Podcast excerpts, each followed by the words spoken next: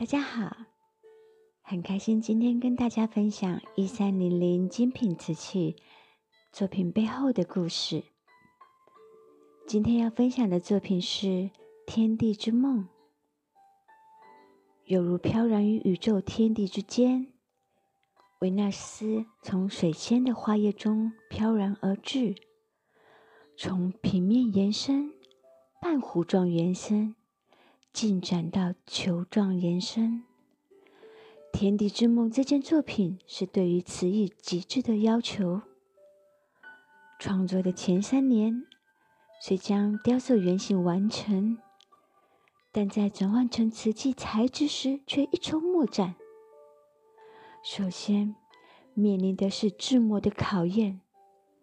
维纳斯女神飘长的头发线条与水仙花。或线性的扁平叶子相互交叠延伸，从正面、侧面、背面到底座，皆有不同象限的大曲弯翻转，以及多层次的倒扣造型，让模具从雕塑原型的解构过程挑战重重。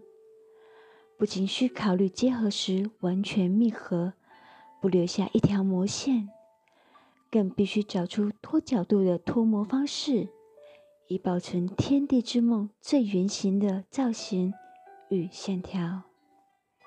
再者，天地之梦作品拱形形体在高温的窑炉里，温度从九百度高温烧到一千三百度中，瓷土的水分完全蒸发以后，会历经膨胀、还原、磁化。到收缩的过程，尺寸会较圆形土模缩小十五 percent，而每种纹理、肌理的比例收缩皆不同，造成创作过程中作品起泡、塌陷、变形或者断裂。